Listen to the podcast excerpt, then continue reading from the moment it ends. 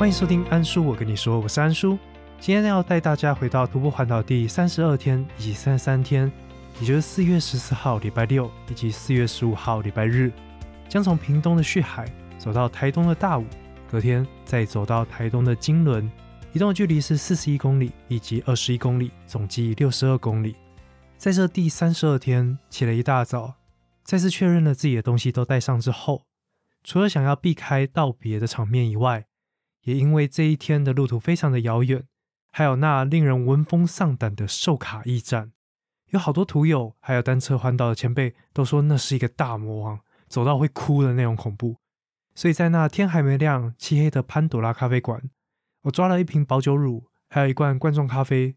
丢进了装有两个面包的一个塑胶袋，那是芳姐前一天为我准备在路上可以吃的早餐，并开启了背包上面的脚踏车灯以及头灯，在五点十五分的时候重新踏上了这徒步环岛的旅程。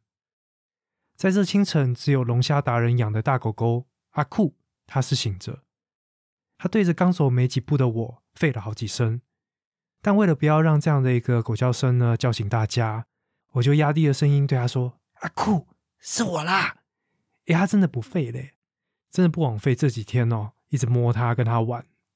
而接着，我终于走超过了旭海温泉，正式的回归徒步环岛的生活。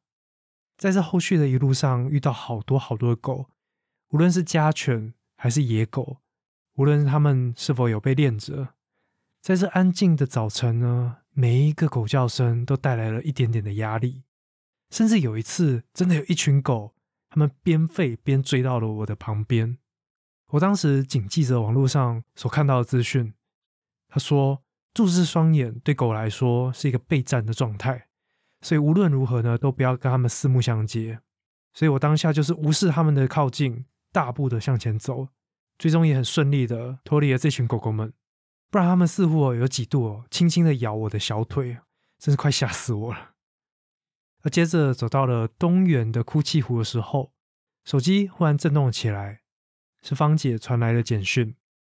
简讯上面这样说：“再怎么不舍得，也要谢谢你，这几天辛苦了。祝你徒步环岛天天都很美好，平安喜乐。”那真的很像芳姐会写的内容，也很像芳姐会做的事情。就带着这份感恩，继续踏上今天的旅程。而就这样子，在这个清晨，一步一步的慢慢的走，终于花了五个小时的时间，走到了这个著名的寿卡驿站。当时想说，咦，也还好嘛，没有想象中难。但没想到，其实真正的挑战才正要开始。回到这魁违已久的台九线，一踏上呢，就遇到了好多的机车车队以及单车的车队，他们对我的加油。和原本的一九九县道有天壤之别，好久没有那么热闹了。而接下来的路就是那好长、好长、好长的下坡。那时候真的很希望自己的脚长出两个轮子来，就可以这样咻的一直滑、一直滑，滑到我们的达人乡。但徒步环岛就是没有这回事，就得认命的走。而走了好久好久，快累死了，才终于走到平面那间 Seven Eleven 做休息。当时就打了通电话给前一天讲的不清不楚的上午民宿，跟那边老板来联络。他竟然跟我说，前一天的通话呢啊有一些误会，今天其实已经没有床位了。再加上昨天网络搜寻就已经知道这附近没有其他民宿的选择，就觉得很傻眼呢。我又没带帐篷，那到底该怎么办呢？但上午民宿的老板就跟我说啊，没关系啊，你就先到我们这边，他在想办法。啊，我是想说，哈，是还会有什么办法？可是因为我也真的没有其他选择了，所以就继续往前走。那也花了好几个小时的时间，终于到达了上午民宿。老板跟我说，他帮我安排了另外一间民宿。我想，嗯，其他民宿为什么没有找到？他又跟我说，这间民宿离这边大概还有三公里的距离。那我看时间还早。那我也坚持徒步环岛，尽量都自己走过去，所以就跟老板说好，没关系，反正时间还早，这个三公里我就继续自己走。那等到我走到那边之后，我再跟你电话联络，你再带我去你所谓的那间民宿。所以就在上午民宿的门口休息一下之后，就把这最后的三公里走完。反正今天不走，明天也要走，对吧？那就这样子完成了最后的三公里路程，到达了约定好的便利商店门口。上午民宿的老板骑着他的机车出现在我面前，接着就把我载上山去，来到一间木雕石雕工作室。而这间工作室的男主人是一位姓邱的邱先生。被临时告知有人要来住这边，其实住宿的房间都还没有整理，所以在邱先生整理房间的过程中，其他人就坐下来泡茶聊天。而随着邱先生整理好房间，然后上午民宿的老板也要离开，离开前他对我说。他已经跟邱先生说好了，晚餐要招待我吃，所以我就这样子又莫名其妙的乱入了别人家的晚餐。而在这个工作室一起用餐的，其实只有邱先生还有他的学徒，那他们的话其实都不多，而且大家也没有一起坐在这个餐桌上面吃饭，大家就夹夹菜，各吃各的。那所以走了很远，睡意满点的我，在跟邱先生打声招呼之后。就回到房间准备要休息，所以再度回归徒步环岛生活的第一天，其实过得不是很顺利。遇上了民宿没有床位就算了，重点是我的脚底板在血海休息了这么多天之后，都还是没有改善。这一天四十一公里走脚底板真的是有够痛，尤其是从寿卡驿站离开之后的下坡，痛得不得了。所以我就告诉自己说。到台东市区一定要去看医生。而隔天一早，也就是突破环岛的第三十三天，这天早上，我不想再麻烦邱先生帮忙我这个陌生人准备早餐，所以就早早上路跟他道别，跑到了山脚下的一间早餐店来喂饱我的五脏庙。而在这吃早餐的过程当中，我都一直在看着天空，因为天超级阴，好像快下雨了。但当我离开早餐店，才发现到说，哦，今天的当务之急并不是下雨，而是今天的风超大，整个是大逆风哎，虽然没有高飞啦，哦哟，哦哟，啊，没事，想学一下而已。再加上这一整天路上都有道路施工，那个风沙再配这么强劲的风哦，真的是很难调整到一个很舒服的步调，让我完成今天的路程。但是好家在哦。这些施工的道路呢，旁边都还是有让行人走的地方，不然要和等号志等超久的那些用路人来争道的话，一定是超危险的。而在经过这些施工路段的时候，很好奇看了一下它的告示牌，原来这些施工呢是想要新建新的车道，然后让它远离山壁，以避免呢未来坍方的时候影响到交通。那虽然这些高架的快速道路会破坏整个美丽的海岸线。但也是为了偏远地区的人民他的便利，以及遇到紧急事件的时候能够有充裕的时间来做处理吧。所以环境跟人之间这些有关环保的课题，真的是很难有一个简单的答案来说怎样才是对的，怎样才是错的。我自己到现在也没有什么正确或者是深信的一个答案啦，因为这真的很复杂。如果你有认识的人住在偏乡的话，你一定可以很懂，这是一个很两难的一个问题。好，那就继续走着走着，经过了某一间面店，它外头呢停了两台挂有马鞍的单车。那我就往店里面一看，哦，是两位外国人，他们正在用餐。我看到他们的时候，他们也刚好看到我，我就单纯的挥挥手，打声招呼之后，就继续往前走。那原以为这个缘分就到这边结束了，没想到当我继续逆着风向前走一阵子之后，这个男生就从我身边骑了过去，而没想到他就在我不远的前方，直接把他的单车丢在路旁，然后接着就转向了我，并且打开了双臂，大声的对我说：“Come on！” 原来他是要给我一个大大的拥抱，也太暖心了吧！那在聊天之下。知道他们是两位来自澳洲的旅人，他们来到台湾就是想要用单车的方式来进行环岛旅行。他们非常的随意，连今天晚上到底要住哪里都没有决定。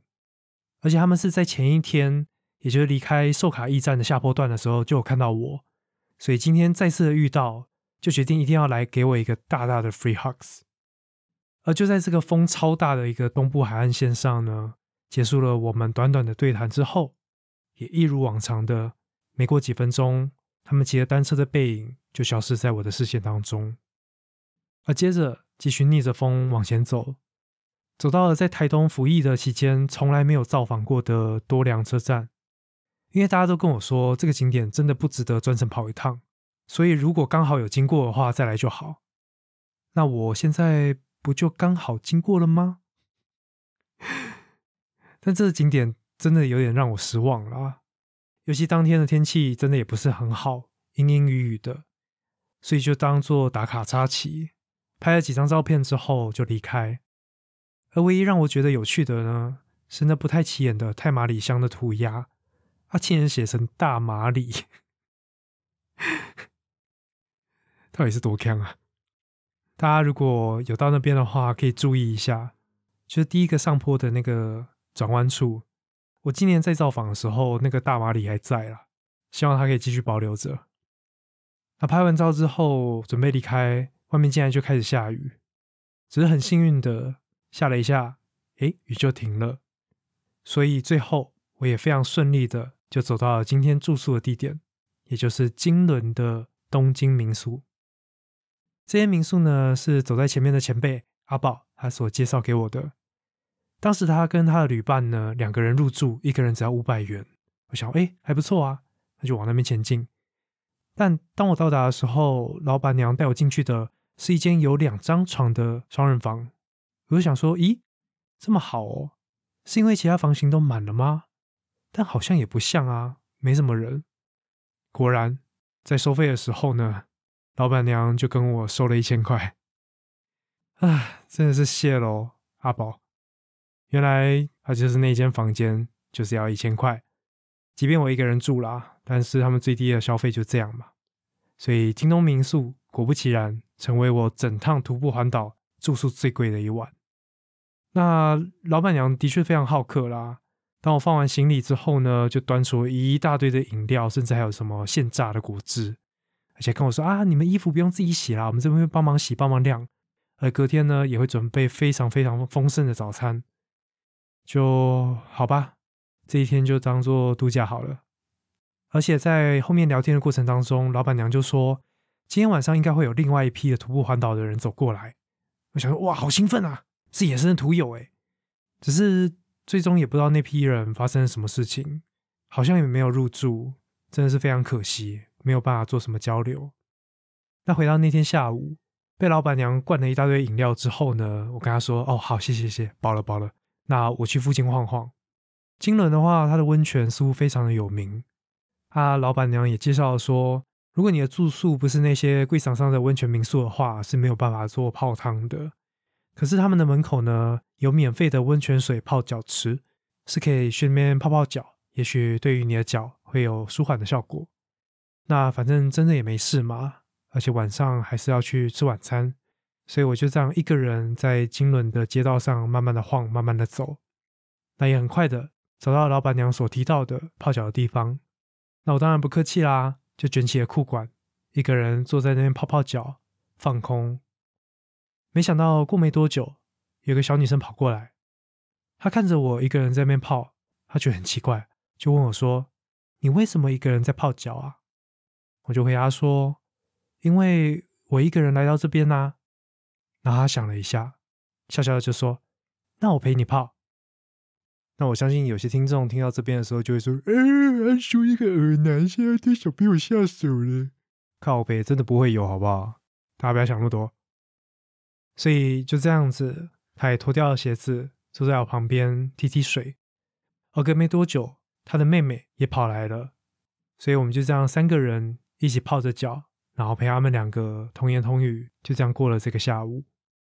那最后吃完晚餐，就回到了民宿，准备做休息。这两天行程蛮单调的，但旅程就这样嘛，并不可能每天都非常的精彩。但其实我对于这两天的路段所看到的风景特别的有印象。无论是到达达人乡之后，终于又走到了海岸线的旁边。看到那排列整齐的东部纵，啊，没有啦，小波块，配上旁边蓝蓝的海，莫名其妙的很漂亮。也非常记得风很大的那一天，在旁边道路施工的工人们，他们忙碌的身影。也记得那两位澳洲人，他们毫不迟疑的将自己的脚踏车丢到一旁，真的是用丢的，就只为了给我那大大的拥抱。那接下来隔天就要走到台东的市区了。那像前面说到的，我希望我的脚在台东有机会去看看医生，所以我跟之前在福替代役的学校主任联络好了，他说没有问题，我可以在学校里面住个几天。那也是因为这样，就认识了上礼拜的来宾路易斯。那在休息的这几天，路易斯到底是如何款待我的呢？那我们就下次再来说吧。谢谢你的收听，并且听到现在。如果对于徒步环岛有任何问题，欢迎到 Apple Podcast 或者是 IG 私讯给我。同时，我在 IG 上面也会持续分享着我在徒步环岛当中所拍摄的摄影作品。所以，想要从不同的面向来了解我徒步环岛的整个故事的话，欢迎到 IG 来看这些照片，以及下面文字所叙述的小故事。那最后跟各位听众分享一件有趣的事情，那就是安叔跑到其他频道去玩哦。这次来邀请我的频道叫做“我才没有要出柜”，是由索法克以及苏苏黎两位女同志所主持的频道，主要来跟大家聊聊多元性别相关的议题。那至于安叔为什么会被邀请去录音呢？大家有兴趣的话，可以从下方的资讯栏得到连结。但不管主题是什么，我相信去听了，绝对可以更了解安叔是一个怎么样的人。虽然我不太想承认了。好了，那今天节目就到这边，我是安叔，我们下期再见，拜拜。